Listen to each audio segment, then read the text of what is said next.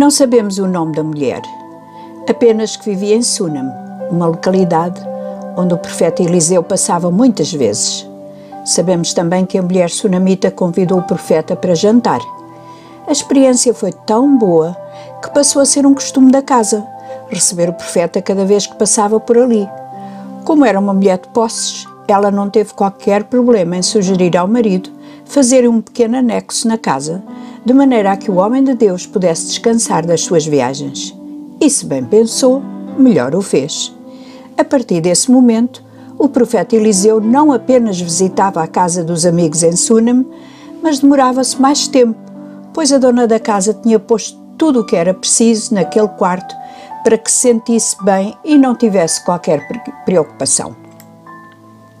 Um dia Eliseu pensou que deveria recompensar a sunamita por tanto esforço, pelo conforto, pelo interesse no seu bem-estar e do seu servo. Claro, ela não quis aceitar nada, não precisava de nada. Tinha tudo o que uma mulher podia desejar. Mas o criado Eliseu sugeriu que a única coisa que faltava à sunamita era um filho. Eliseu chamou à porta do quarto que ela preparara com tanto desvelo e ali prometeu-lhe que ela teria um filho, abraçaria um filho. A mulher engravidou. O menino nasceu. Era a alegria dos pais, da família, de todos os que conviviam dia a dia com ele e o viam crescer lindo e saudável. O rapazinho passou a acompanhar o pai quando ele ia para as suas lides no campo, correndo atrás dos trabalhadores, imitando o que eles faziam. Naquele dia, o pai reparou que o menino não corria, estava murchinho, sentada à sombra de uma árvore, perguntou-lhe o que se passava e o menino queixou-se de uma grande dor de cabeça. O pai ficou em sobressalto. Será que ele tinha apanhado um golpe de sol? Baixou-se para acarinhá-lo e foi então que notou que a criança ardia em febre. Chamou um homem de confiança que rapidamente levou o menino para casa. A mãe, solícita, terá feito as mesinhas próprias para a febre, mas a criança encostada ao colo da mãe não parecia melhorar.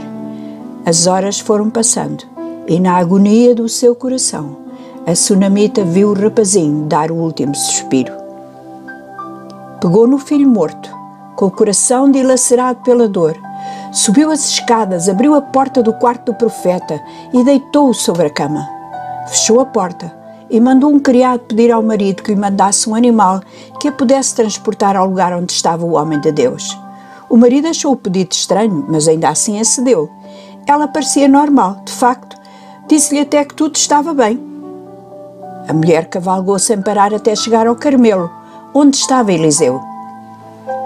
Geazi, o criado do profeta, vendo ao longe a sunamita, correu para ela e perguntou como estavam todos, ao que ela respondeu: Tudo vai bem. Mas o profeta sentiu, viu a dor santa mãe que encheu o coração da mulher e que se desfez em lágrimas ao contar-lhe da morte do seu filhinho. Tudo o que tinha estado preso dentro dela naquelas horas saiu em catadupa. A dor, a revolta por Deus ter-lhe dado um filho e agora ficar sem ele. O profeta seguiu-a até casa. Subiu ao quarto e ali deitado na sua cama jazia o menino morto.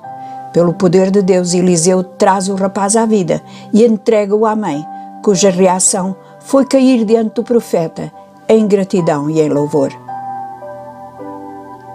Contei-vos hoje esta história porque, tal como muitos que me ouvem, Deus nos tem dado promessas, a mim e a vós, de coisas maravilhosas que Ele quer e pode fazer. Não vou elaborar porque é que esses sonhos parecem mortos. Não sei porque, em vez de a cada dia ficarem mais vivos e reais, olhamos para as nossas mãos e ali estão eles, mortos. Fazemos o quê? Gritamos, culpamos os outros, Deus, nós próprios? Pegamos nesse filho morto e colocamos-lo numa câmara ardente, num quarto preparado para funerais?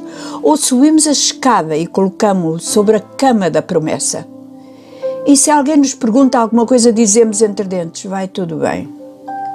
Tal como a tsunamita, só podemos dizer vai tudo bem quando deixamos o que parece não ter vida na mão daquele que fez a promessa que nunca falha ao que promete.